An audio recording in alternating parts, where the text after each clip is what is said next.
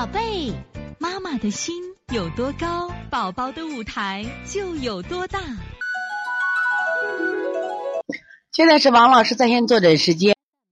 那我们现在看看八八幺西安壮壮妈，壮壮最近舌苔出现这种情况，舌头后区突然厚起来，有明显的分界线，这是积食还是阳不足，还是心肾不交呢？搞不清楚什么原因。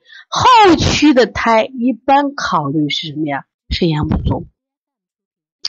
那我现在搞你孩子肾阳不足的话，我还但他是干裂苔，他不光肾阳不足，应该还应该有点肾阴不足的象。为什么？如果肾阳不足，就是虚寒象呀。虚寒象的话，它就应该是应该是湿漏的象，但是它不是，它是干裂的象，所以它应该肾阳、肾阴都应该有不足的象。那么我给大家还讲，就是舌质的问题，我们考虑五脏。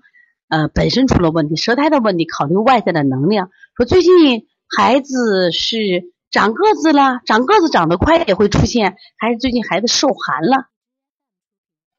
他身体的症状是哪些？必须知道啊！就是我们现在看到的一定是肾虚了。他最近累不累？最近还有哪些症状？比如说尿频吗？还是最近比如说做晚上做梦啊？会有没有遗尿呀？最近比如说。呃，有没有害怕啊？等等这些东西都要有啊。所以从现在开始学习小儿推拿，从现在开始学习正确的育儿理念，一点都不晚。也希望我们今天听课的妈妈能把我们所有的知识，通过自己的学习，通过自己的分享，让更多的妈妈了解，走进邦尼康小儿推拿，走进邦尼康的课堂，让我们获得正确的育儿理念。